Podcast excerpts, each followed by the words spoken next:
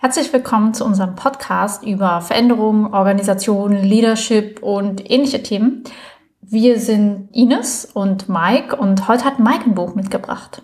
Genau. Das Buch, was ich mitgebracht habe, heißt Accelerate, Building and Scaling High Performing Technology Organizations.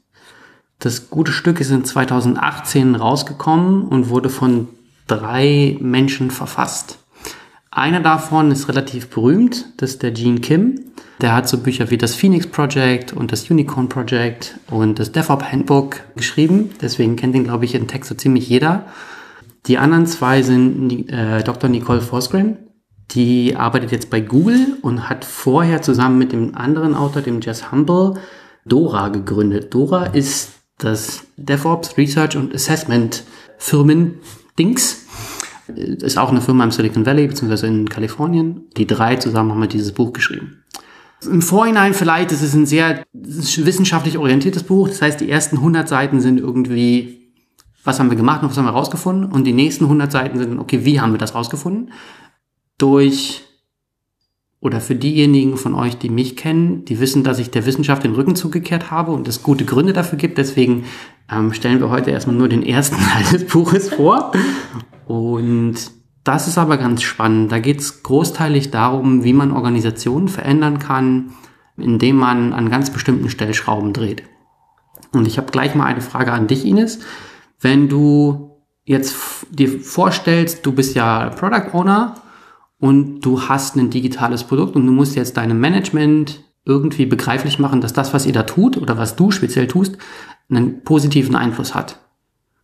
Mhm. Wie machst du das messbar oder welche Metriken würdest du dafür nutzen, um zu sagen, ich bin ein guter PO und das, was ich mache, ist voll gut?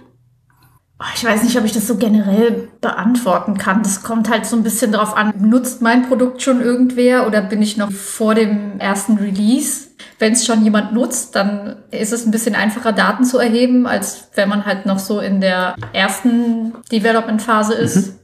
Und wenn du jetzt quasi aus deiner Perspektive rausgehen würdest und in die Vogelperspektive gehst und sagst, okay, wie evaluiere ich denn, ob agile Methoden sinnvoll sind und ob die einen positiven Einfluss auf die Firma oder auf die Geschwindigkeit der Firma haben oder aufs Produkt allgemein? Also es ist ja immer ein bisschen schwierig, das tatsächlich zu sagen, weil ich habe ja den Vergleichswert nie. Ich weiß Logisch. ja nicht, wie würde das gleiche funktionieren, wenn ich es mit Wasserfallmethoden machen würde oder mit einer anderen agilen Methode. Du könntest ja das zum Beispiel in die Vergangenheit sehen. Also wenn du in eine Firma kommst, ich, wir waren ja, waren ja Consultants vorher, ähm, wenn du in eine Firma kommst, die haben vorher mit Wasserfallmethoden gearbeitet, das heißt, die haben irgendwie einen Stand. So, und dann führst du ab Tag X agile Methoden ein. So, dann hast du ja im Prinzip den Zeitraum davor als Baseline, mhm. oder? Jein, weil ich eigentlich fast ausschließlich an verhältnismäßig agilen Projekten gearbeitet habe oder Projekten, die sich zumindest für sehr agil gehalten haben. Aber ich glaube schon, dass man halt Unterschiede ausmachen kann. Also einerseits siehst du halt, wie oft release du eigentlich. Sehr gut, das ist eine Metrik, genau. Ähm, da würde ich jetzt kurz einen Segway bilden. Das ist genau eine Metrik, die auch die Autoren in dem Buch genommen haben. Und zwar, ähm, die nennen das Frequency of Deployments. Das heißt ja im Prinzip, wie oft releasen wir in welchen Zyklen, ähm, einmal am Tag, einmal in der Woche, einmal im Monat, einmal im Jahr, einmal alle zehn Jahre. Also für die nicht technischen Leute, das heißt sowas wie, wie oft kommt eine neue Version raus? Wie oft wird was Neues von meinem Produkt publiziert? Genau. Beispiel Programmierer, wenn du drei Zeilen Code geschrieben hast und die sorgen dafür, dass ein neuer Knopf auf der Webseite erscheint, Kannst du das schon selber releasen oder musst du halt noch irgendwie warten, dass jemand anders sagt, du darfst das jetzt machen? Das ist quasi damit gemeint. Und damit ähm, das dann in die Release-Pipeline kommt richtig. und dann erstmal in der Beta landet, um dann nochmal durch den Testzyklus zu gehen. Genau, das ist dann die Komplexität, die da irgendwie auftaucht. Ich würde gerne einmal nochmal kurz zurückgehen und fragen, ob du Velocity für eine gute Metrik halten würdest, um zu messen, ob das Team gut funktioniert, beziehungsweise ob das, was du da machst, gut funktioniert. Für diejenigen unter euch, die Velocity nicht kennen, das ist eine Metrik, die meistens mit Story Points gemessen wird. Das heißt, wie viele Story Points schafft man in einem Sprint? Ein Sprint ist üblicherweise eine Iteration von ungefähr zehn Arbeitstagen, also zwei Wochen. Also aktuell mache ich sowas mit meinem Team gar nicht, weil mhm. wir auch kein, kein technisches Team sind, obwohl wir halt verhältnismäßig agil arbeiten. In der Vergangenheit habe ich durchaus ganz gern mit Storypoints gearbeitet. Umso größer ein Team ist, umso nützlicher ist es, weil man so ein bisschen ein Gefühl dafür bekommt, was, was schafft das Team. Und du kannst halt dann sagen, wenn ich normalerweise irgendwie 50 Storypoints schaffe und dann aber drei Leute im Urlaub sind, dann kann ich halt vorher schon kalkulieren, wie viel weniger schaffe ich. Also so für interne Planung finde ich es total gut sobald es rausgeht, wird es eigentlich immer zum Problem. Sobald irgendjemand im, ich sag jetzt mal, Management drauf gucken will, dann ist es halt keine, keine nützliche Zahl mehr, sondern oft eher hinderlich. Was mir eingefallen ist beim Thema Velocity, weil ich gerade auch an der oder in der Situation bin, dass ich eine IT-Abteilung umbauen muss. Wir haben jetzt gerade agile Methoden eingeführt. Wir laufen jetzt gerade irgendwie los mit Scrum, Kanban, Scrumban, irgendwas in die Richtung. Ich habe die ersten Product Owner eingestellt, ich habe einen Scrum Master eingestellt und jetzt fragt mich irgendwann jemand, okay, ist das sinnvoll? Was, was bringt das denn jetzt für einen Mehrwert?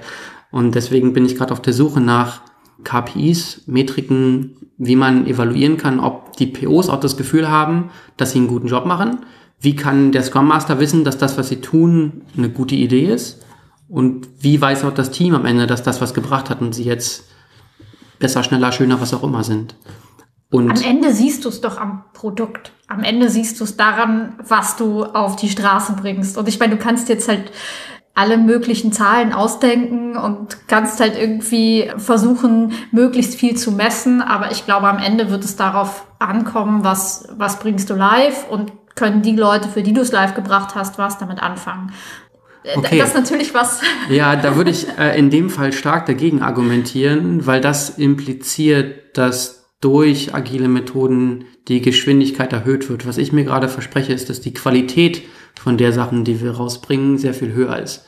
Aber Qualität ist doch Teil davon. Also so mit was bringst du live, meine ich nicht nur, meine ich nicht nur so, publiziere möglichst viele Zeilen Code, sondern bring was raus, womit die Leute was anfangen können. Ja, möglichst viele Features. Aber dann haben ja möglichst viele Features auch wieder die Chance, dass sie möglichst viel kaputt machen oder halt. Nee, nicht möglichst viele Features, sondern die richtigen Features. Zur und wenn es Zeit, nur, ja. nur eins ist und nicht 72, ist das super, weil die Leute wollen eh keine 72 Feature, dann sind die verwirrt. Richtig. So, an dem Punkt sind wir, genau. Ähm, um noch mal einmal kurz zurück zur Velocity zu kommen und warum ich glaube, dass es keine gute Metrik ist. Ähm, das ist ein klassisches Optimierungsproblem. Du kriegst halt genau das, wofür du misst oder was du missen möchtest. Wenn du deinen Entwicklern also sagst, sie müssen eine möglichst hohe Velocity kriegen, dann haben sie zwei Möglichkeiten. Entweder sie schätzen alle Tickets sehr viel höher ein, dass sie mehr Story Points in einer Iteration machen, oder sie arbeiten einfach langsamer. Oder sehr viel schneller ist auch eine Möglichkeit. Ähm, und dann ist die Chance, dass sie halt in einen Burnout geraten oder einfach anderweitig Schwierigkeiten auftauchen. Das ist natürlich schade, aber ansonsten kann man auch lustige Sachen damit machen. Also so, du, du erhöhst die Velocity um 100 Prozent, indem du einfach deine Tickets irgendwie 100 Prozent aufwendiger schätzt. Siehst du? Du bist sofort so viel produktiver, es ist unglaublich. Genau. Und damit ist es eine, schwierige Situation. Was die Autoren ähm, des Buches darüber gesagt haben, ist, dass es eben auch keine gute Metrik ist äh, unter den gesamten Gesichtspunkten. Was sie aber durch ihre Forschung und Erfahrung als gute Metriken etablieren möchten, sind drei beziehungsweise vier Punkte. Ähm, Punkt eins haben wir schon genannt, wäre die Frequenz der Releases, also mhm. wie oft kommt was Neues raus. Punkt zwei ist die Lead Time. Die Lead Time ist die sogenannte Zeit von irgendjemand requested ein neues, also möchte ein neues Feature haben bis das Feature ist live. Mhm. Punkt drei ist Mean Time to Restore. Das ist also die gemittelte Zeit, bis ein Service wieder vor Kunde ist oder wieder funktioniert. Also Beispiel, irgendjemand verändert was an der, an der Codebase, dadurch geht was kaputt. Das ist dann Zeitpunkt null mhm. und Zeitpunkt fertig wäre dann quasi, wenn der Service wiederhergestellt ist. Und diese Zeit dafür geaveraged, also gemittelt, das ist eine Metrik, die Sie ähm, mhm. dafür nutzen wollen. Und die vierte, die Sie nutzen wollten, die aber statistisch leider keine Signifikanz gezeigt hat, war die Change Failure Rate. Das ist, wie oft nach einem Release geht irgendwas kaputt. Mhm. Also wir bringen irgendwie neue Software vor Kunde, was weiß ich, zweimal in der Woche und einmal davon geht immer kaputt. Dann hätten wir eine Change Failure Rate von 50 Prozent. Und warum ist das keine gute Idee? Das ist eine gute Idee, aber das ist nicht statistisch signifikant im Sinne von, das unterscheidet nicht zwischen Top-Performern, Medium-Performern und Low-Performern okay. in ähm, deren Studie. Genau, das wäre jetzt der nächste Schritt. Was sie gemacht haben, sie haben sich ganz viele verschiedene Menschen und Firmen angeschaut und über Umfragen dann herausgefunden oder evaluiert, wie schätzt die jeweilige Person die Firma ein und was kann die Firma. Also zum Beispiel nehmen wir einen, Amazon, da kommen halt pro Reinvent, also pro Jahr irgendwie, keine Ahnung, zehn neue äh, Produkte raus, oder 18 oder was auch immer. Da sagen viele, viele Menschen, dass das eine sehr effiziente und professionelle Firma im Software Development ist. Das wäre jetzt ein Top-Performer. Und eine andere wäre halt eine mögliche Firma, mit der man mal früher zusammengearbeitet hat im Consulting-Business und festgestellt hat, okay, das äh, läuft nicht so gut. Das wäre eine, die dann als Low-Performer einzustufen ist. So. Die dann mehr oder weniger rausgebracht hat? Das ist genau jetzt de, okay. der Segway. Ähm, was heißt das jetzt? Die nächste Frage, die dann natürlich auftaucht, okay, wie messen wir denn Top-Performer, Medium-Performer und Low-Performer? Und was sie festgestellt haben, ist, dass sie haben einen Clustering-Algorithmus darüber laufen lassen mhm. und dann gesehen, okay, die High-Performer clustern sehr schön. Ähm, sie haben halt diese drei Cluster dann gesehen und ich würde jetzt einfach mal von dir wissen wollen, du hast ja jetzt die drei Metriken quasi von mir genannt bekommen. Also wir haben äh, Frequenz von Deployments, wir haben die Lead Time, also wie lang von äh, Feature gewünscht bis Feature fertig und wir haben Mean Time to Restore. Was würde einen Top-Performer ausmachen, deiner Meinung nach? Hm. Also fällt mir tatsächlich gar nicht so leicht zu sagen. Mein erster Impuls wäre halt so, oft releasen ist gut. Mhm wenn man so ein bisschen drüber nachdenkt, weiß ich nicht, es gibt vielleicht gute Gründe, also so je nachdem, was für eine Firma du bist, dass du halt nicht sagst, okay, wir wollen halt irgendwie zehnmal am Tag was live stellen. Und das heißt nicht unbedingt, dass du kein Top-Performer bist, sondern dass du halt vielleicht einfach unter bestimmten Bedingungen arbeitest. Hast ähm, du da ein Beispiel für? Könnte mir halt vorstellen, wenn halt du an Software arbeitest, die über Leben und Tod entscheidet, weil du zum Beispiel irgendwie im Medizinbereich bist, dass es dann sehr gute Gründe dafür gibt, da im Zweifelsfall nochmal drei Extraschleifen für Security zu machen oder keine Ahnung, baust Flugzeugsoftware oder so. Und ich würde halt sagen, die sind im Zweifelsfall, können genauso eine High-Performer sein wie Leute, die halt einfach alles sofort pushen. Mhm. Ich glaube, du sprichst damit einen sehr validen Punkt an, aber ich würde das auch gerne widerlegen. Denke, dass Oft-Releasen ein sehr, sehr wichtiger Faktor ist Jetzt muss man sagen, dass die drei Autoren auch von ihrem Hintergrund alle DevOps sind. Mhm. Ähm, das heißt, die beschäftigen sich damit, wie oft released man neue Software, wie automatisiert man das. Und das war auch deren Steckenpferd von den Büchern, die sie vorher geschrieben haben und dort die Forschung, die sie vorher gemacht haben. Und okay, das heißt, natürlich. In, in dem Fall gehe ich mit meinem ersten Impuls. Umso häufiger, umso besser. Das zweite wäre die Lead Time. Ja. Also mein erster Impuls ist, kürzer ist besser.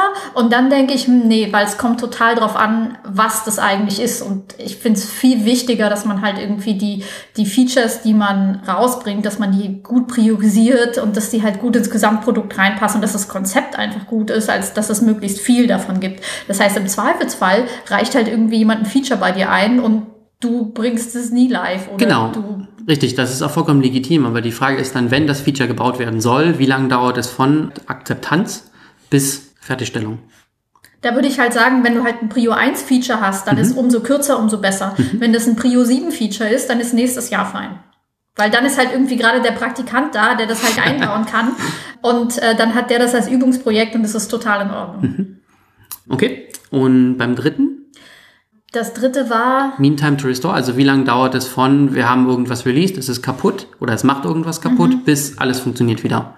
Umso kürzer, umso besser. Mhm. Okay. Wie würdest du die Change Failure Rate einsetzen oder einschätzen? Das heißt, wie viele Releases machen irgendwas kaputt? Was meinst du mit einsetzen? Naja, also, dem, also wie kann man oder wie würdest du einen High Performer einschätzen mhm. im Hintergrund dieser Metrik?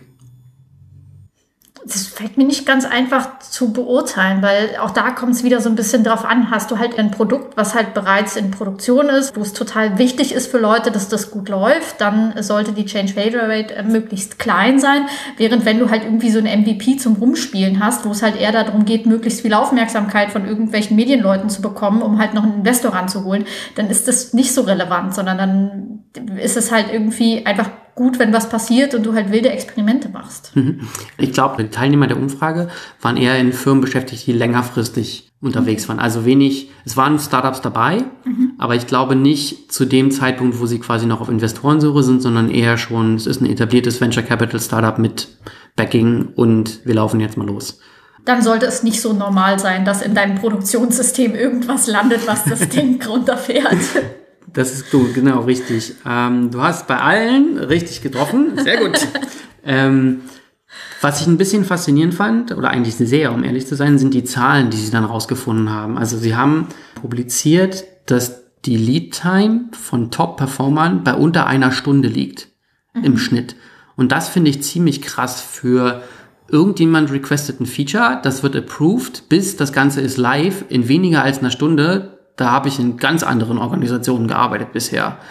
Würde ich mich auch erstmal dann fragen, wa- was ist denn dann ein Feature? Ich meine, wenn ich ein neues Feature live bringen will, dann rede ich mit meinem UXler, mit meinem Designer ähm, Ich glaube, die denn eine schätzen, Woche später. ähm, vielleicht ist Feature Request in dem Fall auch nicht das richtige Wort, sondern einfach Release. Und du kannst ja zum Beispiel Refactoring wäre jetzt auch ein Release. Und von, ja, ja, klar.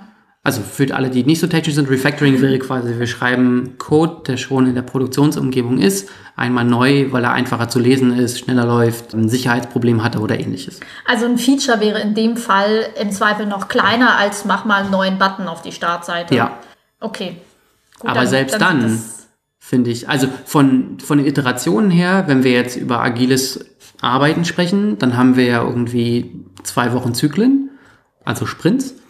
Und wenn wir eine Geschwindigkeit haben, wo wir innerhalb von einer Stunde quasi Feature kommt, Feature wird akzeptiert, Feature ist umgesetzt haben, dann haben wir ja irgendwie mehr oder weniger wieder ein Wasserfallprinzip statt wir können zwei Wochen im Voraus planen, was wir Ich machen. frage mich auch, wie man da die Entscheidungen fällt. Ich meine, wie willst du denn, wenn das so schnell gehen soll, vorher eine Entscheidung fällen, welches Feature ist überhaupt so wichtig, dass es jetzt gemacht werden muss? Ja. Wie machst du dann die Priorisierung mit so einer Geschwindigkeit? Ich weiß halt auch nicht, wer dann die Priorisierung macht, ob der Developer quasi selber entscheiden kann, so ich baue das jetzt, weil ich finde es wichtig, oder ob es dann anders läuft. Aber die Zahl fand ich extrem niedrig.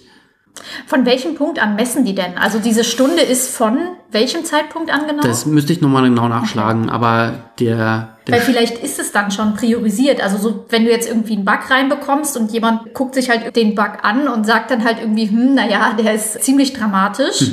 Von dem Zeitpunkt an bis zu jemand hat es gefixt und lädt es hoch eine Stunde, ist, schon lange quasi. naja gut, der Entwickler guckt sich das Ding an, findet den Fehler, fixt den Fehler, testet den Fehler, findet im Zweifelsfall noch jemand anderen, der das nochmal durchtestet, ob das nicht irgendwie noch was anderes kaputt macht und macht ein Release in einer Stunde. Das ist schon extrem gut, aber ist vorstellbar. Fair. Ja. Da würde ich dann später nochmal im Detail drauf eingehen wollen. Die zweite Metrik, über die wir diskutiert hatten, war die Frequenz der Releases oder der Deployments. Da wäre die Top-Performer-Gruppe bei mehrfach pro Tag angeordnet. Was ich auch verstehen kann, das ist ja, da gehen wir später auch nochmal drauf ein. Es geht dann so um Trunk-Based Development und wie oft kann man denn wirklich in die Produktionsumgebung pushen, ohne dass irgendwas passiert?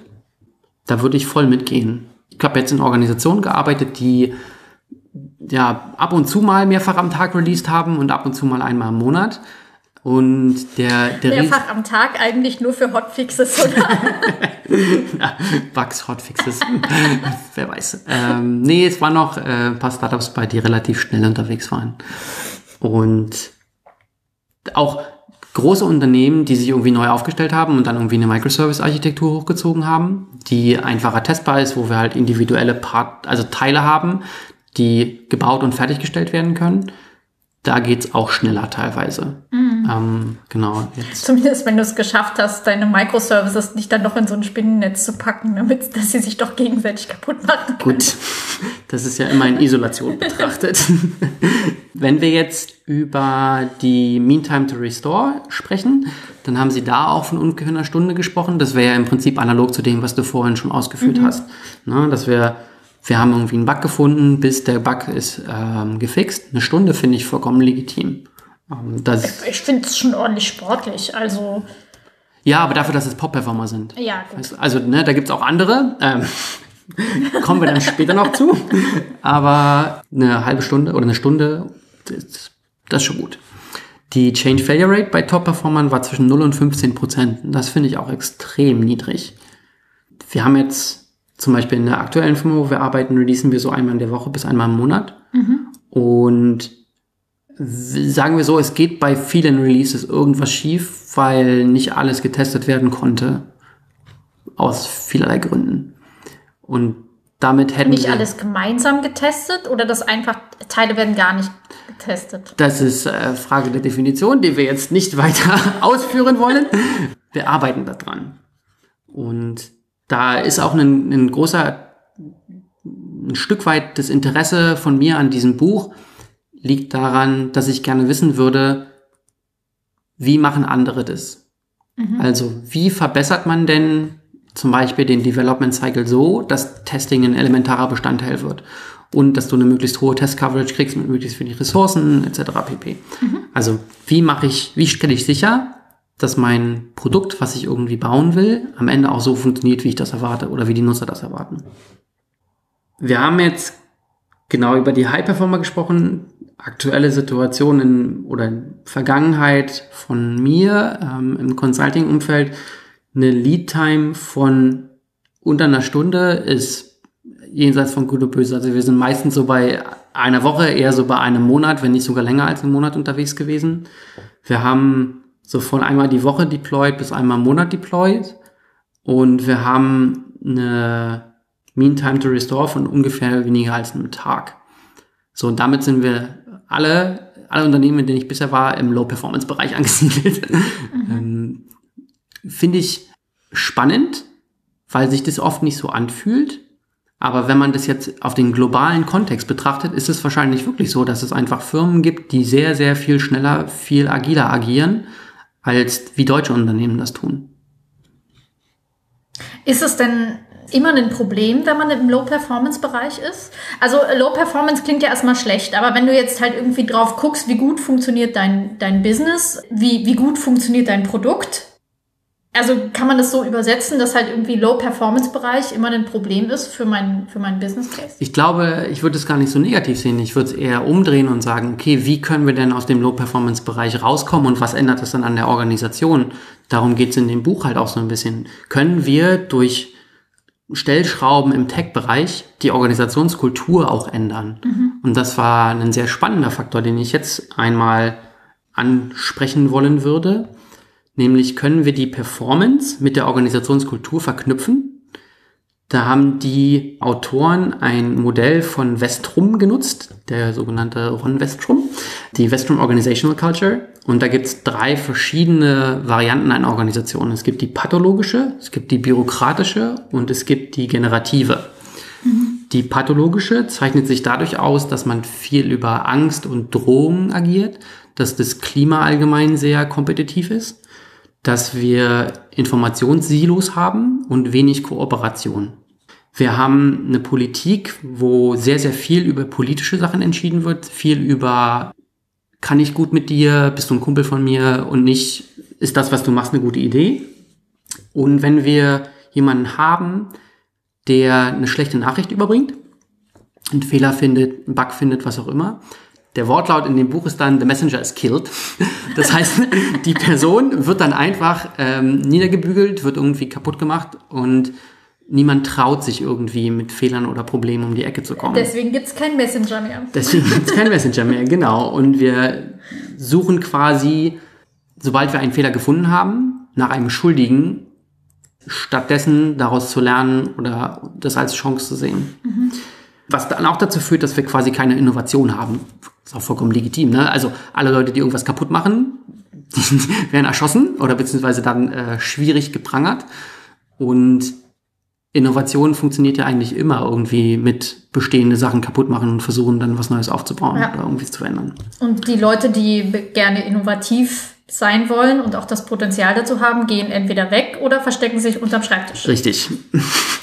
Womit wir dann zum zweiten Punkt unter dem Schreibtisch kommen. Das ist dann die, die regelorientierte oder die bürokratische Organisation. Die Autoren weisen deutlich darauf hin, dass Bürokratie nicht immer was Schlechtes ist. Bürokratie sorgt in ihrer Essenz dafür, dass alle die gleichen Chancen haben. Das heißt zum Beispiel, wenn du einen, einen Antrag stellst, du möchtest die Abteilung wechseln, dann wird der gleich behandelt, egal ob du ein Praktikant bist oder ob du ein Abteilungsleiter bist. Mhm. Der geht immer durch die gleichen Prozesse. So, das ist ja an sich nicht schlecht. Mhm. Die Schwierigkeit dabei ist, dass wir als Resultat dieser engstirnigen oder bürokratischen Organisation sehr starkes Schubladendenken haben. Das heißt, wenn du im technischen Bereich arbeitest und ich arbeite in der HR, dann würde ich zum Beispiel nicht alle Informationen mit dir teilen, weil ich habe meine Ziele und du hast deine Ziele, was dazu führt, dass wir vielleicht kontradiktäre Ziele haben. Was heißt denn jetzt auf Deutsch? Gegensätzliche Ziele. Und das ist dann schwierig. Wir würden auch wenig Informationen austauschen. Ich würde mit meiner Organisation arbeiten, du in deiner. Innerhalb der Abteilung könnte das super laufen, aber das große Ganze ist immer noch ein bisschen schwierig. Also wir haben gemischt viel Interaktion, Austausch und Neues sorgt oft, also Innovation sorgt oft dafür, dass wir Probleme kriegen, weil für neue Sachen haben wir keine Prozesse. Und ohne Prozesse in der bürokratischen Organisation haben wir ein Problem. Ja, und du hast halt so Nebeneffekte wie es dauert relativ lange, neue Leute onzuboarden, weil du musst die erstmal in die ganzen Prozesse einführen. Die müssen halt irgendwie erstmal rausfinden, wo finde ich denn halt überhaupt raus, wie dieser Prozess funktioniert und wo ist denn hier der Ablauf für das. Und ähm, jedes Mal, wenn du irgendwas brauchst, musst du erstmal irgendeinen Zettel ausfüllen und ja, musst du, glaube ich, auch ein bisschen der Mensch zu sein. Ja, logisch. Ich glaube, dass was aber trotzdem als positiver Punkt hängen bleiben sollte, ist Bürokratie an sich ist, glaube ich, nichts Schlechtes. Mhm. Ähm, es gibt Bereiche, wo man, glaube ich, viel Bürokratie leben kann und andere, wo es, glaube ich, schwierig ist. Also Tech zum Beispiel sollte nicht sehr bürokratisch sein, weil wenn es so ist, dann wird es alles sehr langsam behäbig und funktioniert nicht mehr so gut.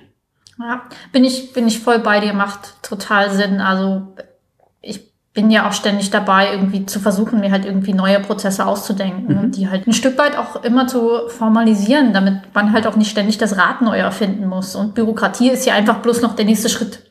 Das stimmt. Dann kommen wir jetzt zur letzten, zur generativen Organisation, die ist performanceorientiert. Da wird Kooperation gefördert und auch gewünscht. Wir haben Innovation, was ähm, verstärkt durch MVPs, also Minimal Viable Products oder Wofür kann P noch stehen? Für ja, ist egal. Ich, ich kenne nur das mit den Products, okay, glaube ich. Da gibt es noch was anderes. Ist wurscht. Also die kleinsten verfügbaren Varianten von etwas, was noch funktioniert oder was schon funktioniert. Das Risiko wird verteilt. Das heißt, wenn wir ein Projekt haben, arbeiten wir zum Beispiel in crossfunktionalen Teams über mehrere Abteilungen weg. Die alle Abteilungen wissen dann im Prinzip Bescheid oder haben einen Stakeholder dabei. Den Messengern, also wenn du eine schlechte Nachricht hast, den wird gedankt und es wird versucht, diesen Fehler als Chance zu sehen, den Prozess zu verbessern. Und Fehler werden gemeinsam angegangen. Sie werden ähm, progressiv bearbeitet, konstruktiv bearbeitet und das Ziel am Ende ist, dass sie zukünftig nicht mehr vorkommen. So. Klingt unrealistisch.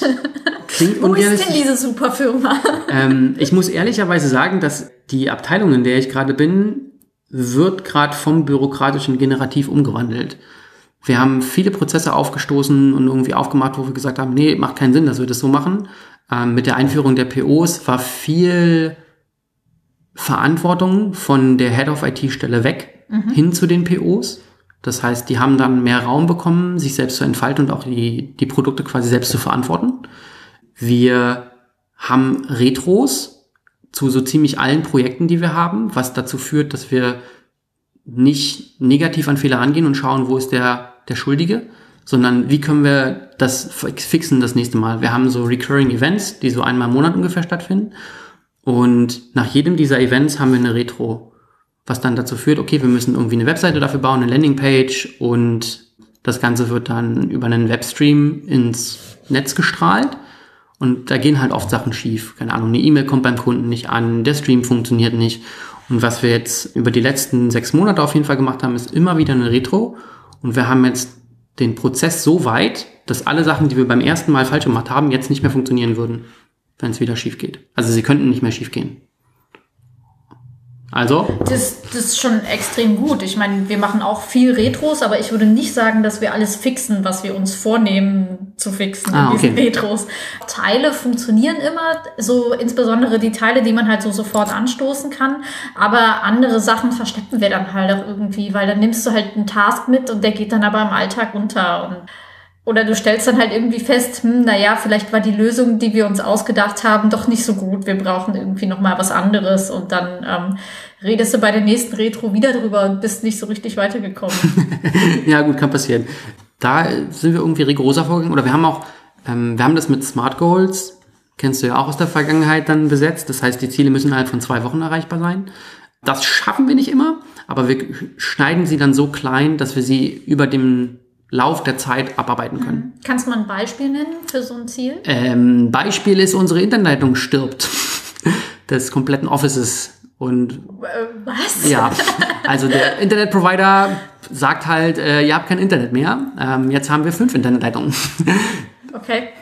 äh, für drei verschiedene Offices. Das heißt, die, wir haben jetzt irgendwie eine, wir haben 30 Sekunden Puffer in dem Stream und der Switch von einer Internetleitung, die ist tot, bis zur nächsten dauert nur 20 Sekunden oder so. Das heißt, am Ende merkt der Kunde nicht, dass unsere Internetleitung ausgefallen ist.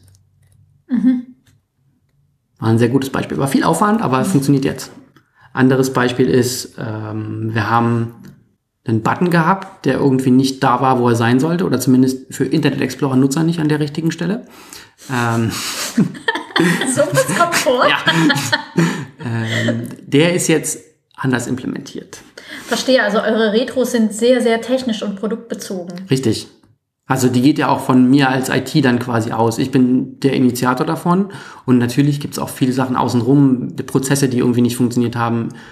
Wir hatten einmal einen, einen Remote-Stream, also wir hatten einen Redner, der von extern war und der Talk von dem hat nicht funktioniert, weil sein Internet irgendwie abgeschmiert ist. Und was wir jetzt machen, ist, dass wir alle Talks vorher einmal aufnehmen und dann quasi auch als Notration mit dabei haben, falls das eben passiert.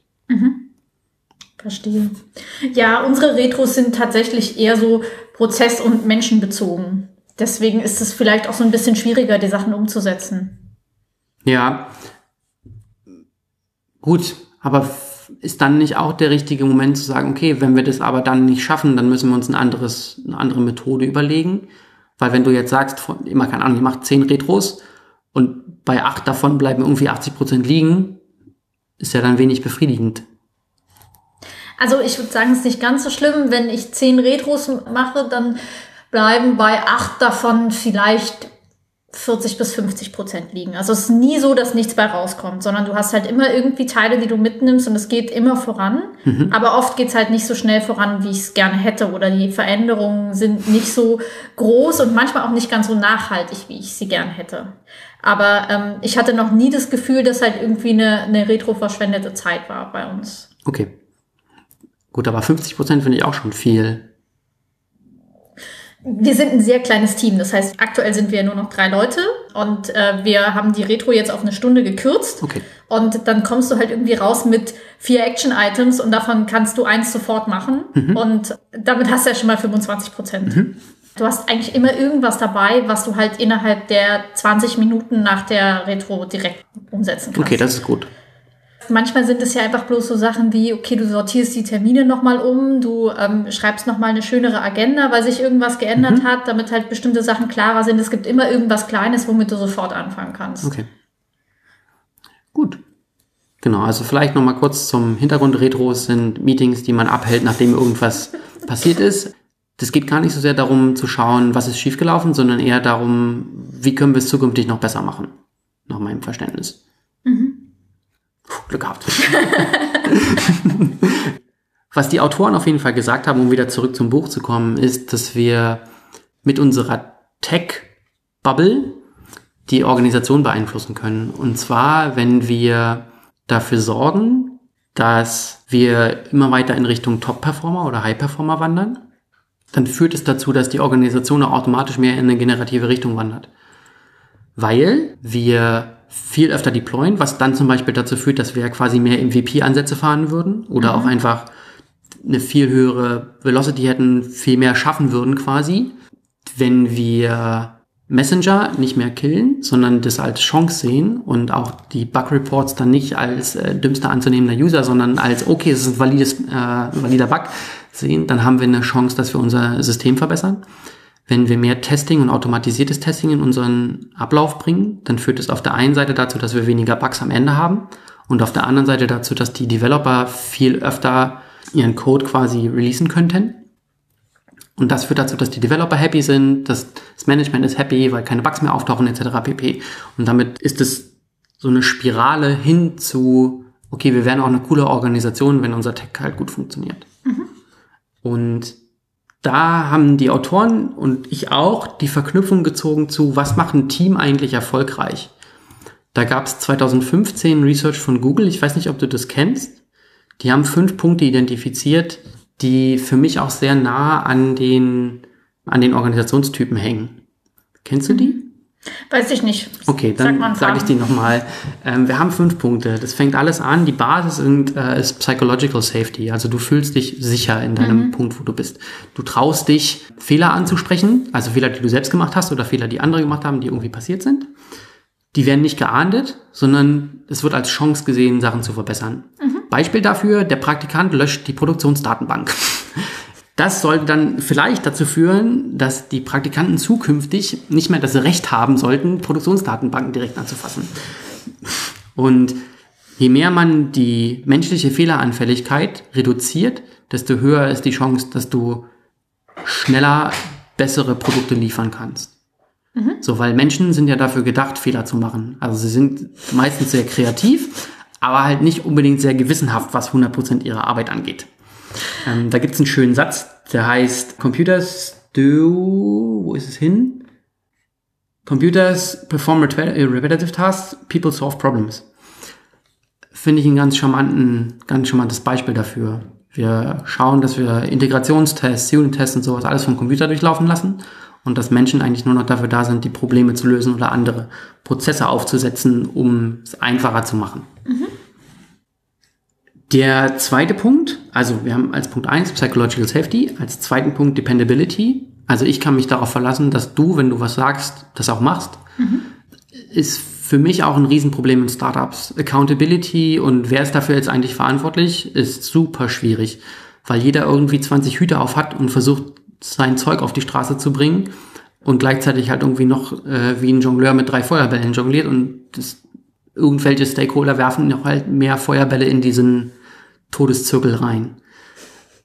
Deswegen kann ich damit mich sehr, sehr gut mit anfreunden, dass das wichtig ist, damit ein Team sich gut fühlt, muss man sich aufeinander verlassen können.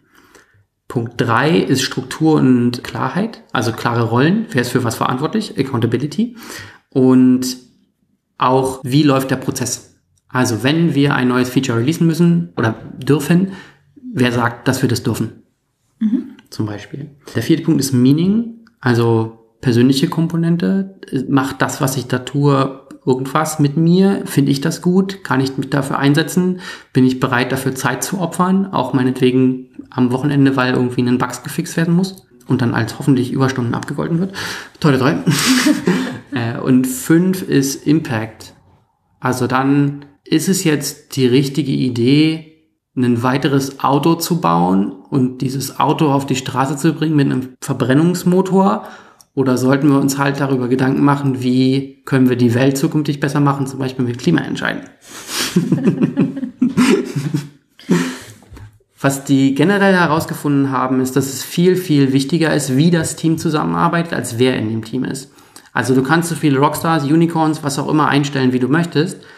Wenn die Leute alleine arbeiten und sich niemand auf sie verlassen kann, dann wird es kein gutes funktionierendes Team werden. Ja, macht Sinn. Genau, und dann wieder jetzt zurück zur Organisation. Wir können die Organisation ja im Prinzip dann auch so aufbauen, dass wir erstmal im Kleinen anfangen. Jeder von uns hat ein Team. Wenn wir das Team einmal so aufbauen, dass es ein high-performing Team wird, dann haben wir ja die Chance, die Organisation zu ändern, oder? Ja, ist aber dann immer noch nicht einfach. Ich meine, dann hast du halt irgendwie ein gutes Beispiel, aber dieses gute Beispiel pflanzt sich nicht immer unbedingt in die Organisation fort. Das kann auch zu Missgunst führen. Das, aber es ist auf jeden Fall ein guter Anfang. Hast du eine Idee, wie wir das beein oder verbessern könnten? Also, ich, ich sehe, was du ansprichst. Ähm, ich habe das auch schon in der Vergangenheit erlebt, dass nicht immer, wenn was gut funktioniert, sind alle darüber glücklich. Aber ich habe nicht so richtig eine Idee, was kann ich dagegen tun? Ist das ein, für mich ist das oft ein menschlicher Faktor. Also die Person auf der anderen Seite, die das jetzt scheiße findet, dass da irgendwas gut läuft, hat eigentlich selber ein Problem und es liegt gar nicht so sehr an dem, was wir machen.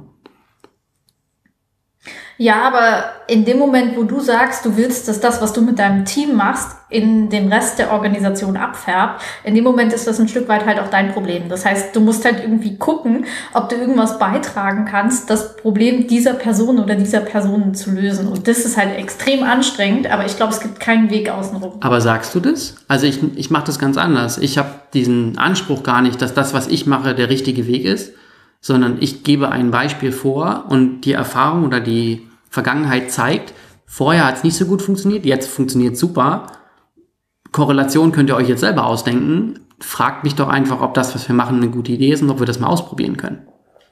Also ich habe nicht den Anspruch, das in die Organisation reinzutragen, sondern ich lebe halt als Vorbild das vor, wie es funktionieren kann oder wie es für uns funktioniert hat und bin dann natürlich bereit, mit anderen in den Austausch zu gehen. Okay, so wie ihr das gemacht habt, können wir das nicht machen, weil, keine Ahnung, Scrum funktioniert nicht im Sales-Bereich. Aber hast du eine Idee, wie wir das angehen können? Hm. Ich war schon häufiger in Situationen, wo mich halt irgendwie Leute gefragt haben, so, hey, wie macht ihr das denn in eurem Team? Wie kommt es denn, dass es irgendwie bestimmte Sachen bei euch so gut funktionieren und dass ihr halt auch einen relativ hohen Output habt und dass man bei euch halt irgendwie relativ schnell Ergebnisse sieht und dass das nachvollziehbar ist. Und dann habe ich halt irgendwie versucht, den Leuten das zu vermitteln und Manchmal hat es funktioniert, relativ häufig aber auch nicht, wo du dann halt merkst, okay, du hast halt jetzt diesen Informationstransfer gemacht. Mhm. Und auch das Gefühl, dass dein Gegenüber dich verstanden hat. Mhm. Das heißt aber noch lange nicht, dass dein Gegenüber, selbst wenn er es möchte, in der Lage ist, das umzusetzen. Und dieser Schritt ist extrem schwierig. Das stimmt. Da, genau, aber da biete ich immer Support an und auch äh, Ressourcen aus meiner Abteilung. Wir sind jetzt gerade zum Beispiel dabei, in der Eventabteilung ähm, agile Methoden zu etablieren. Mhm. Und ich habe gesagt, na klar könnt ihr meine Scrum Masterin irgendwie für zwei, drei Stunden die Woche haben, um einfach mal zu schauen, was kann man denn machen damit. So. Was sagt eine Scrum Masterin dazu? Ich finde es gut. ähm, also lustigerweise haben wir das auch schon im Vorstellungsgespräch angesprochen, ob sie Ideen hatten. Das war auch einer der Gründe, warum wir sie ausgesucht haben, dass sie das super cool fand, außerhalb von Developern und Technologie einfach agile Methoden einzusetzen und auch die Organisation so ein Stück weit zu transformieren mhm. damit würde ich auch sagen, das ist eine super spannende Aufgabe. Aber Scrum Master haben ja irgendwie oft das Problem, dass sie dann irgendwann so, keine Ahnung, hast dann fünf Teams und bist dann so bestenfalls noch ein Agile Coach und ähm, begleitest halt nicht mehr dieses eine oder vielleicht die zwei Teams irgendwie eng als Scrum Master und schaust halt, dass du mit denen dann auch so ein bisschen so Teamentwicklung, Personalentwicklung und so Kram machst, sondern mhm. bist dann halt irgendwie so ein agiler Springer, der halt für Problemfixen durch die Gegend geschickt Logisch. wird, was glaube ich ziemlich gut geeignet ist, um Leute zu verbrennen. Ja, na logisch, wenn du, also was, was wir mit ihr machen, ist, dass sie ganz spezifisch mit einem Team anfängt, nach drei bis sechs Monaten das zweite Team dazu kriegt und dann ist erstmal Schluss. Mhm. Und dann hat sie halt noch so Fleißarbeiten, wie mal einen Workshop für die Data Unit organisieren, mhm. um zu, einfach zu schauen, kann man hier irgendwie Kanban oder sowas einsetzen? Und da ist sie dann, was weiß ich, 20 Prozent ihrer Zeit als Agile Coach eingesetzt, aber den Rest ist sie wirklich Scrum Master am Team. Mhm ist natürlich auch charmant, dass wir halt noch so eine kleine Organisation sind, wo wir halt zwei Teams haben und dann war's das. Das funktioniert in größeren Organisationen mit 1500 Entwicklern dann nicht mehr. So, du stellst dir jetzt bestimmt die Frage, was kannst du als Manager denn dafür tun, damit das Ganze in die richtige Richtung läuft? Stimmt? Relativ häufig, ja. Sehr gut. Ähm, auch dafür haben die Autoren und äh, ich mir natürlich Gedanken gemacht. Wir haben fünf Punkte. Punkt eins wäre, es gibt hoffentlich Counterparts, die den gleichen Job haben wie du in anderen Abteilungen. Und wenn du dich mit denen gut stellst und ihr einen häufigen Austausch habt und einfach Ideen von rechts nach links spielt und andersrum, dann ist das eine sehr gute Idee. Weil das führt dazu, das, das nennt sich so gegenseitige Befruchtung, so kenne ich das. Klingt jetzt vielleicht ein bisschen komisch, aber dass man Ideen von einem Kopf in den anderen transferiert und dann wieder was zurückspielt, was vielleicht ganz anders aussieht. Darf ich da ganz kurz vom Thema abweichen? Na los. Ich beschäftige mich ja gerade so ein bisschen mit so Meetingdeckel, ein großartiges Wort. Meetingdeckel? Meetingdeckel. Okay. Das also heißt, eine wie, viel, wie viele Meetings in der Woche sollte man haben? Null. ja, interessante These. Weil auf der einen Seite wir wissen, Kommunikation ist elementar, um ein Team, ein Produkt, was auch immer zum Erfolg zu bringen. Und das heißt direkte Kommunikation. Nicht, du schreibst irgendwie ab und zu ein Update in irgendeinen Matrix-Channel und vielleicht liest es dann jemanden, vielleicht nicht. Da, da würde ich krass widersprechen wollen. Es gibt Firmen, also alle asynchronen Firmen, sei es ein Atlassian, sei es ein GitLab, sei es ein, oh, wie heißen die von Ubuntu? Äh, Canonical, sind alles äh, Remote First Companies, die haben quasi mehr oder weniger keine Meetings. Oder zumindest ist das das Streben danach. Es gibt keine Status-Updates, es gibt gute Dokumentation, alles wird verschriftlicht, alles ist asynchron gehalten. Es gibt Plattformen, wo du Videobotschaften aufzeichnen kannst, die du dann als Feedback rüberspielst, um einfach die Mimik, Gestik und Stimmlage noch mit überzubringen. Dafür brauchst du aber extrem disziplinierte Leute, oder? Die sich das dann tatsächlich angucken und die dann nicht in so dem, dem Alltags hier, ich habe jetzt noch diese 72 Sachen zu tun, ich gucke mir nicht die Updates von den anderen an. Ja, was wir gerade machen, ähm, wir haben, also vielleicht aus der Erfahrung heraus, wir hatten bis Anfang Januar überhaupt kein Meeting, also kein Stand-up oder sowas. Dann habe ich einen Stand-up eingeführt und jetzt sind wir gerade dabei, das Stand-up wieder auszuführen. Ähm, wir haben eine Company gefunden oder beziehungsweise ein Tool, was Check-ins ermöglicht. Da, jeder so drei Punkte, die er quasi, das sind die drei Punkte, die ich an dem Tag machen will. Kannst du noch ein Smiley hinzufügen, wie geht's dir gerade? Mhm. Und dann kriegt der Manager das Update von seinem Team zugeschickt. Funktioniert ziemlich gut. Kriegt ein Teammitglied ein Update von einem anderen Teammitglied? Ich glaube schon. Ich sehe das halt nicht, aber ich glaube schon, dass jeder quasi innerhalb des Teams sehen kann, wie geht's, also vielleicht nicht, wie geht's dem anderen gerade, aber was sind die drei To-Dos, die sie sich vorgenommen haben für den Tag. Mhm. So, und das ist ja auch schon mal ganz charmant. Und wie kommst du dann zu so einem Punkt, wo du so Teamgefühl hast oder wo halt einfach irgendwie jemand mal in den Raum werfen kann, hey, heute ist das und das passiert, was soll ich jetzt machen? Ja, Dafür habe ich in dem speziellen Fall halt Check-ins mit meinen Mitarbeitern. Also die können das an mich immer spiegeln, per Slack, E-Mail, was auch immer. Aber wirst du damit nicht automatisch das Bottleneck? Du willst doch, dass sich die Teammitglieder miteinander unterhalten, das, nicht ständig Richtig, mit dir. das kommt drauf an. Ne? Also die haben natürlich die Chance, wenn es um ein Problem geht, was sie selber aus der Welt schaffen können oder was in dem Team ist, dann haben sie ja alle einen Scrum Master bei der Seite oder halt irgendwie eine andere Person, die in dem Kontext agil unterwegs ist. Das heißt, Developer kennen den PO, den Scrum Master und mich. So drei Entitäten, mit denen sie über die Probleme sprechen können. Mhm. Oder halt konkret auf die andere Person, wenn es jetzt ein, was weiß ich, persönlicher Konflikt ist, du hast A gesagt und hast B gemacht. Hm, was nun? So, dann können die das erstmal untereinander klären. Wenn das nicht funktioniert, wird halt die nächste Ebene eingeschaltet. Das kann dann entweder der PO sein oder wenn es ganz schlimm kommt, dann ich. Damit die das untereinander klären, muss ja erstmal irgendjemand anders den Mund aufmachen. Ja. Das heißt, du musst halt erstmal über diese erste Hürde gehen. Das heißt, also muss halt zum Beispiel dieses psychologische Sicherheitsding, das muss schon vollständig ausgerollt sein. Weil wenn, wenn die Leute nicht das Gefühl haben, sie sind in einer Umgebung, wo es gewünscht ist und Richtig. völlig okay ist, dass sie das ansprechen. Und das ist halt nicht von Natur aus da. Du hast jemand Neuen dabei. Du hattest irgendwie eine schwierige Situation im Team, weil halt irgendwas nicht gut gelaufen ist. Mhm. Und, und dann sitzen die Leute nur vor ihrem Rechner und haben da nur Text und es gibt keine direkte Interaktion, ist das nicht super schwierig? Ich kann mir das nicht so richtig vorstellen. Ich, ich verstehe voll, warum das attraktiv ist, gerade wenn ich halt irgendwie so zwischen dem 10.20 Uhr Meeting und dem 10.42 Uhr Meeting hin und her wechsle. Ja. ähm, frage ich mich halt auch so, ob man das nicht irgendwie effektiver gestalten kann. Trotzdem habe ich das Gefühl, diese persönliche Connection, also so große Meetings finde ich schwierig und wir haben auch wie so häufig zu viele davon. Mhm. Während so dieses One-on-One -on -One oder so Team-Meetings mhm. der Leute, die halt tatsächlich direkt zusammen am gleichen Produkt arbeiten, am gleichen Projekt arbeiten, finde ich, glaube ich, schon super wichtig. Ja, die haben auch alle die Chance, nochmal interne Retros oder, äh, Entschuldigung, interne Stand-Ups oder sowas zu machen. Was mir ja als Manager wichtig ist, ist zum einen, was du gesagt hast, ich muss ausstrahlen, dass alle die Chance haben, sich zu öffnen und dass sie auch Fehler machen können. Das heißt, wenn mir ein Fehler passiert, spreche ich auch ganz oft darüber. Ganz oft und offen. Also ich sage, okay, habe ich versaut, ich mache das nächste Mal, damit es nicht wieder passiert. Mhm. So, damit gehe ich einen Schritt in die richtige Richtung. Aber natürlich ist das Vertrauen für, okay, das ist voll in die Hose gegangen und ich traue mich aber jetzt dir das zu sagen, weil es kommt sowieso raus und dann stehen wir am Ende irgendwie blöd da. Ein Prozess. Und der Prozess findet natürlich durch so Watercooler-Momente statt, wo du einfach irgendwie anfängst zu schnattern. Wir haben eine andere Plattform gerade ausgetestet, das äh, heißt artium.app. Das ist ein Tool, womit man so Teamspiele machen kann. Und wir haben dann quasi auf der einen Seite einen Zoom-Call und auf der anderen Seite halt diese Spielplattform, wo man irgendwie so ein Gift-Tournament machen kann. Das ist super cool. ähm, und auf der anderen Seite kannst du auch die Lieblingsmusik deiner Mitstreiter erraten oder der Lieblingsparty-Song der 90er oder irgendwie sowas.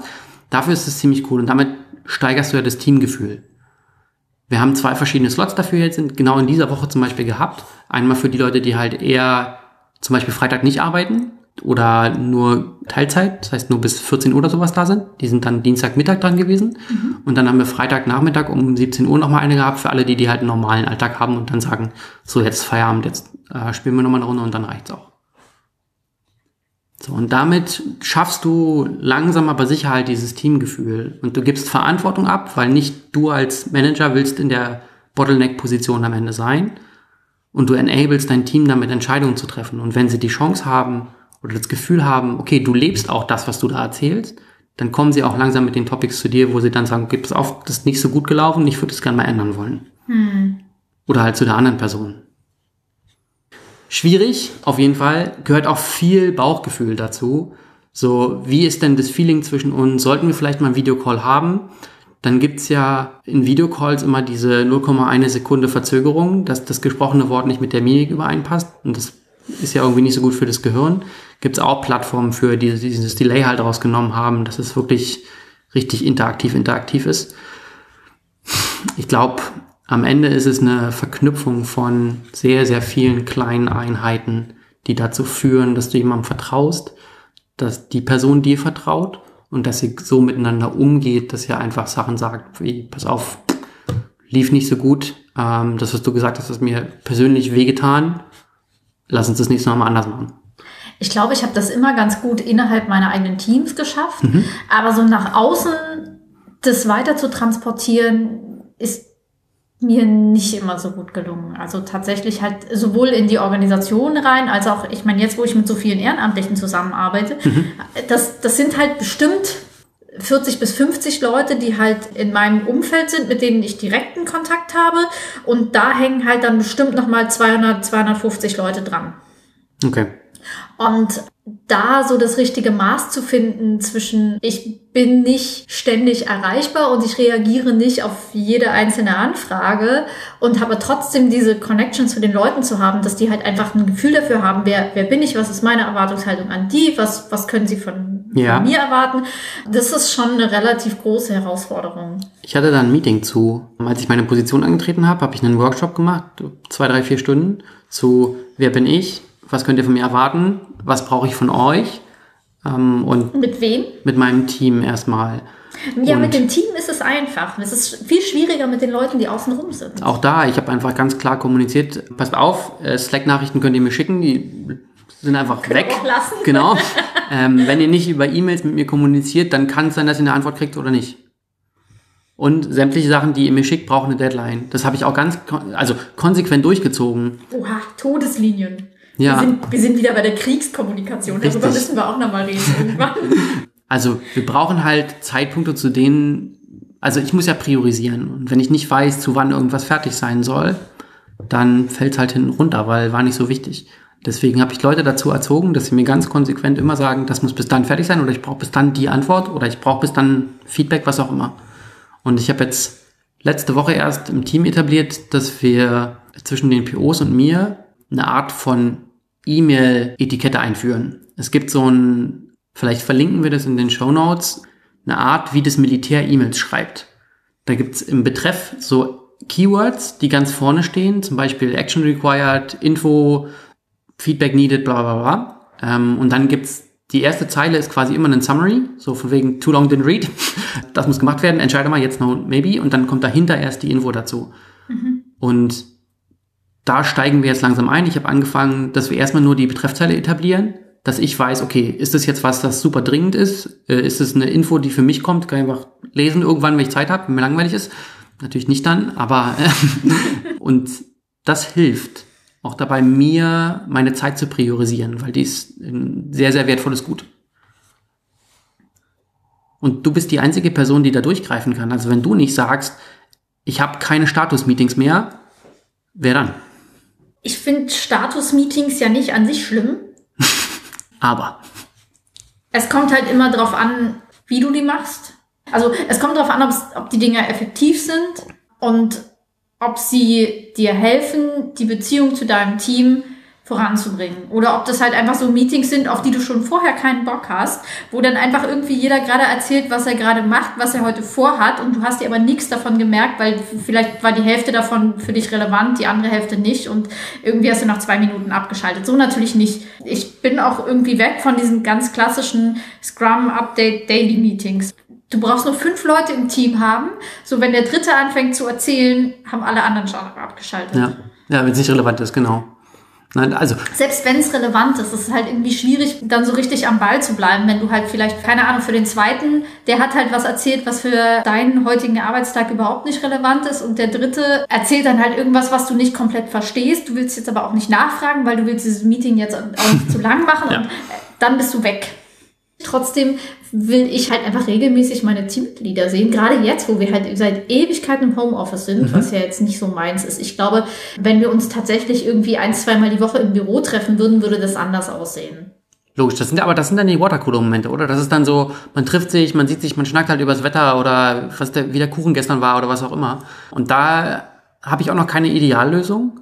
Ich versuche das eben mit so ganz kurzen Slots für wir treffen uns mal und schnacken einfach ein bisschen. Hm. Setzt du dafür Termine an? Ja. Oder? Ich immer. Genau, die gehen auch immer von mir aus. Das ist wichtig. Dass du vorlebst, also ich vorlebe, diese Termine sind wichtig, die sind in meinem Kalender geblockt, die Zeit ist für euch. Sind es One-on-Ones? Teilweise. Also es gibt One-on-Ones, ich vielleicht kurz zur Philosophie. Also es gibt Personalentwicklungsgespräche, die gehen von mir aus und dann gibt es One-on-Ones, die ownen die jeweiligen Personen, die da drin sitzen. So, und dann gibt's noch dazwischen halt so Team-Events oder Team-Meetings, die ohne auch ich.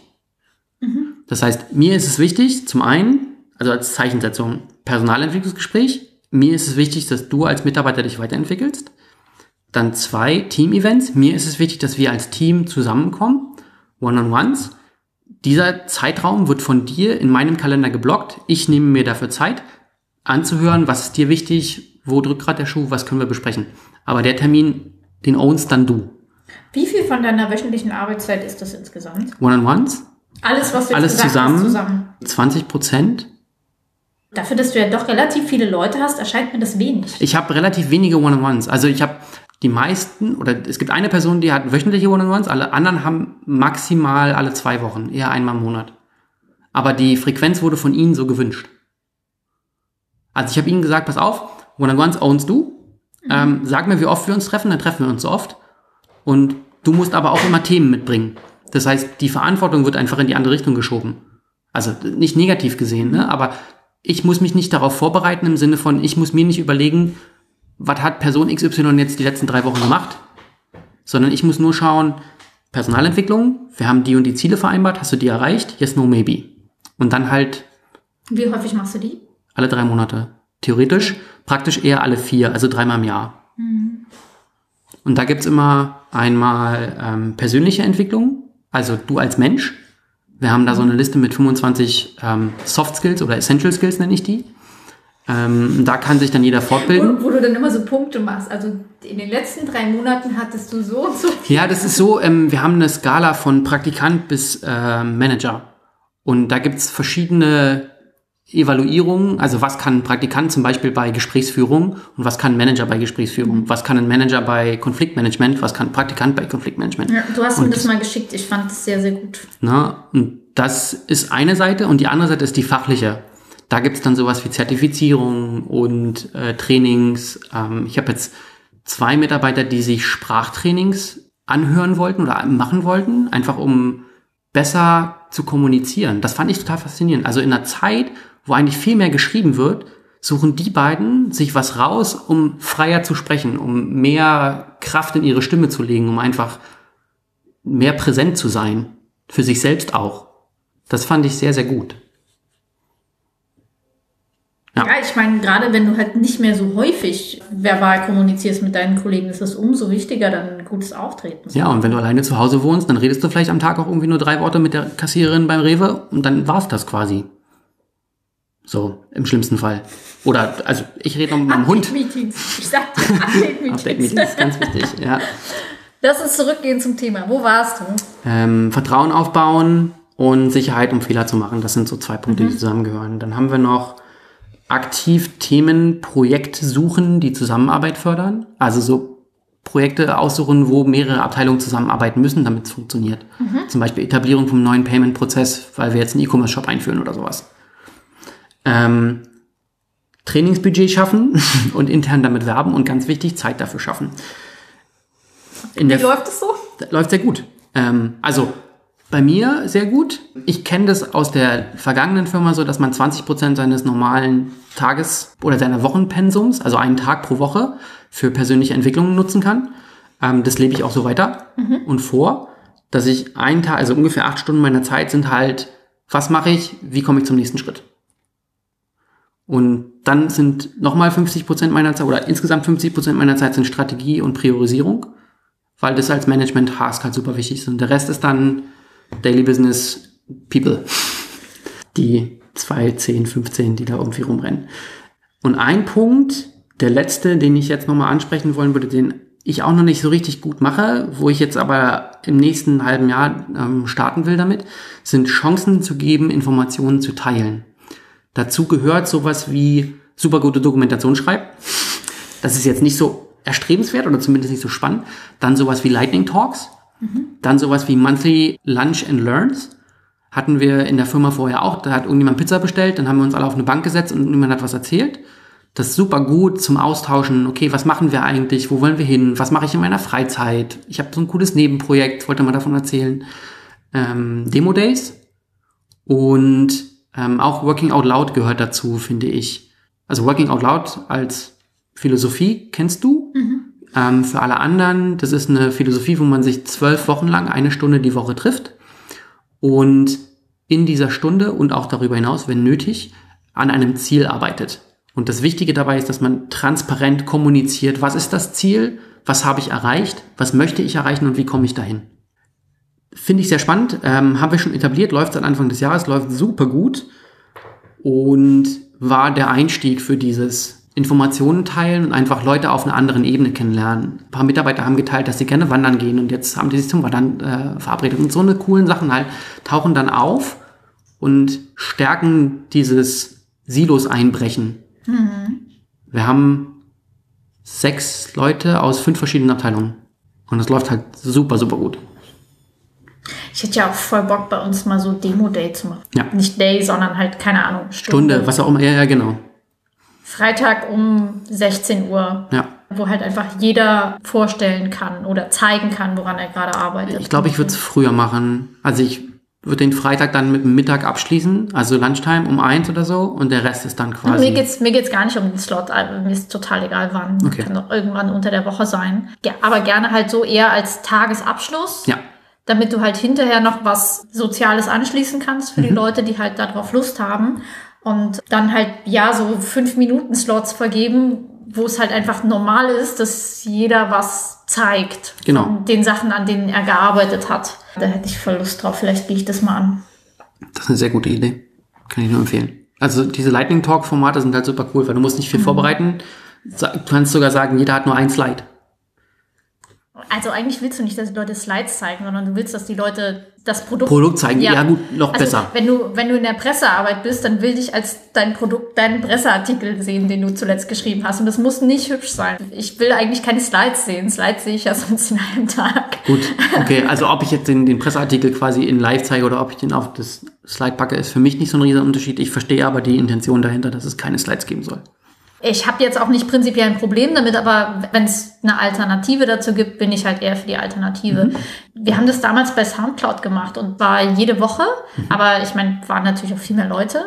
Und ich fand halt die Art und Weise, wie sich die Leute da getroffen haben, das war wie so eine Stehparty. Ja, genau. So, du, die Wie- haben halt Wein verteilt Ja. und manchmal gab's so Häppchenzeugs. Und dann sind halt Leute mit ihren Weingläsern und äh, Bierflaschen da rumgelaufen und 45 Minuten lang gab's halt irgendwie Input. Jeder hatte fünf Minuten, die Leute haben halt schnell was gezeigt. Natürlich waren Sachen dabei, die habe ich überhaupt nicht kapiert, weil keine Ahnung, die Art und Weise, wie die mit Sound umgehen, I don't know, I don't care. Aber dann war halt irgendwas dabei, wo halt irgendwie jemand die neuen Personas vorgestellt hat und halt Mhm. der nächste hat den Prozess dahinter vorgestellt und wie macht man überhaupt Personas? Mhm. Weil Warum? das, das war halt eine Auszubildende oder so. Die, die war auf jeden Fall noch, noch relativ jung, relativ neu und hat sich halt einfach damit beschäftigt, was ist eine Persona und warum mache ich das? Und Mhm. das haben die halt dann direkt da angeschlossen und da haben halt zwei Leute dieses Thema aus unterschiedlichen Perspektiven beleuchtet und das fand ich total cool. Und damit nimmst du Leute, glaube ich, auch ziemlich gut mit darin, wa- was passiert in unserer Organisation. Ja, ich habe als Format gerade die Idee gehabt, dass man, kennst du Myroboards? Ja, Das ist eigentlich eine ziemlich coole Idee, sowas aufzusetzen, weil dann kannst du im Prinzip die Leute immer von Station zu Station mitnehmen. Wenn irgendjemand nochmal später was nachgucken will, was haben, oder worum ging es da eigentlich, haben die direkt eine, eine Fläche, wo man sich dann wieder treffen kann und dann nochmal darüber spricht. Ich habe vielleicht ein bisschen zu viele Mirobots gesehen in den letzten Monaten. Kann aber- sein. Aber ich glaube, das ist, also als Format dafür echt cool. Ich Mhm. kenne auch Firmen, die nutzen das als Socializing-Kanal. Also die haben da quasi ein richtiges Wohnzimmer hingebaut, so mit Bildern und allem drum und dran. Und dann kannst du dich auf die Couch setzen, quasi kannst deinen Cursor auf die Couch schieben. Und also, so, es gibt verrückte Ideen. Für die Leute, die das nicht kennen, das ist praktisch wie so ein riesiges Whiteboard, wo du halt irgendwie Sachen draufpinnen kannst und halt dann mit Post-its und Bildern und Videos und sonst was arbeiten kannst. Und du kannst halt das ausschalten, aber ich glaube, der Default ist, dass alle Leute, die halt dort drauf rumflitzen, Ja. dass du deren Mauscursor siehst. Das heißt, wenn da 30 Leute auf diesem Board sind, dann macht es die ganze... das stimmt. Aber gibt es einen Knopf, kann man sehr schnell ausschalten. Ja, ich habe den aber erst irgendwie nach drei Wochen gefunden. Okay, für alle, die den suchen, der ist oben links neben den Bildern. Vorher habe ich mich immer gefragt, wie zur Hölle arbeitet die mit dir? Ich sehe überhaupt nichts, bewegt sich die ganze Zeit. Sehr schön. Okay. Vielleicht noch einmal kurz zum Abschluss. Was haben wir heute besprochen? Wir haben das Buch Accelerate vorgestellt. Es ging in dem Buch darum, dass man Organisationen aus Tech heraus verändern kann, indem man seine Infrastruktur auf Automatisierung und Testing trimmt und den Entwicklern mehr Chancen gibt, Produkte zu bauen, mehr Einfluss zu haben und einfach Sachen zu releasen. Und wir haben dann darüber gesprochen, welche Organisationsformen gibt es und wie kann man wie beeinflusst der Softwarezyklus diese einzelnen Organisationsformen und die Strukturen und Kultur dahinter.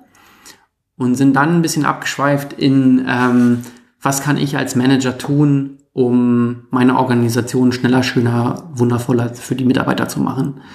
Und damit wäre ich jetzt von meiner Seite am Ende für heute. Magst du vielleicht nochmal erzählen, also ich schätze mal, du fandst das Buch gut, deswegen hast du es vorgestellt. Ich, also äh, es ist sehr, sehr wissenschaftlich geschrieben. Auf der einen Seite gut, weil ich komme aus der Wissenschaft, ich kenne das. Auf der anderen Seite super trocken und äh, hat ewig lange gedauert, diese 100 Seiten durchzuprügeln. Ähm, auch ganz ehrlich. Die Idee dahinter finde ich gut. Ich diskutiere die in den nächsten Wochen mit meinen Mitarbeitern, ob da, welche Metriken wir nutzen, um der Organisation zu zeigen, okay, Scrum funktioniert, POs funktionieren, Scrum Master funktioniert und könnte dann vielleicht nochmal ein Update geben irgendwann. Ja, sehr gerne. Was ist das, was du daraus mitnimmst? Der für mich spannendste Teil ist, dass DevOps Kultur verändern kann. So in einem Satz zusammengefasst, also wie wir unsere Services programmieren und testen und live stellen, hat einen Einfluss darauf, wie die Organisation funktioniert. Dass so der eine Satz, der hängen geblieben ist. Ja, und das muss nicht DevOps-spezifisch sein. Ja. DevOps ist in dem Fall ja einfach nur die Art und Weise, wie du dein Produkt auslieferst und die Art und Weise, wie dein Produkt betrieben wird. Genau. Die Art und Weise, wie das System beeinflusst, was die einzelnen Teams machen, ist, glaube ich, identisch. Ähm, DevOps hat halt den Vorteil, dass du relativ klare Prozesse hast. Ja. Also dieses, diese Art von, okay, wir machen jetzt einen Release, ist halt eindeutig. Du, du siehst, wenn es passiert ist Genau. und kannst das dann kommunizieren. Das ist sehr schön. Richtig. Und das ist natürlich in anderen Organisationen schwieriger. Aber das Buch ist ja auch, also der Untertitel des Buches ist ja auch How to Scale Highly Performant Technology äh, Organizations. Und natürlich kann man Teile davon auf andere Organisationen anwenden. Aber ich glaube, einen, der Grund, warum ich dieses Buch gelesen habe, ist, dass ich gerade vor dem Hintergrund oder vor der Schwierigkeit stehe, eine Highly Performant Technology Organization aufzubauen. Wir haben gar nicht so viel über Skalierung geredet. Das stimmt, aber das können wir nächstes Mal machen. Okay, dann Wir haben noch einen Punkt am Ende. Wir sind auf der Suche nach einem Namen für diesen Podcast. Ja. Ich habe Namen vorgeschlagen, die fand Ines total großartig. Ines hat Sachen vorgeschlagen, die ich total großartig fand. Jetzt sind wir an einem Punkt, wo wir gerne eure Meinung dazu hören würden. Vielleicht hinterlasst ihr uns einfach einen Tweet, einen LinkedIn-Post oder ähnliches. Verlinkt uns sehr gern und schlagt uns Namen für diesen Podcast vor. Ja. Wenn ihr es nicht tut, suchen wir uns einen aus. Aber das wird total schwierig. Wir sind schon ein bisschen auf eure Hilfe angewiesen, Das weil wir stimmt. sind tatsächlich sehr weit auseinander in dem, was wir uns vorstellen. Dann ähm, ganz lieben Dank, dass ihr so lange da geblieben seid und wir wünschen euch noch einen schönen Tag. Genau. Tschüssi.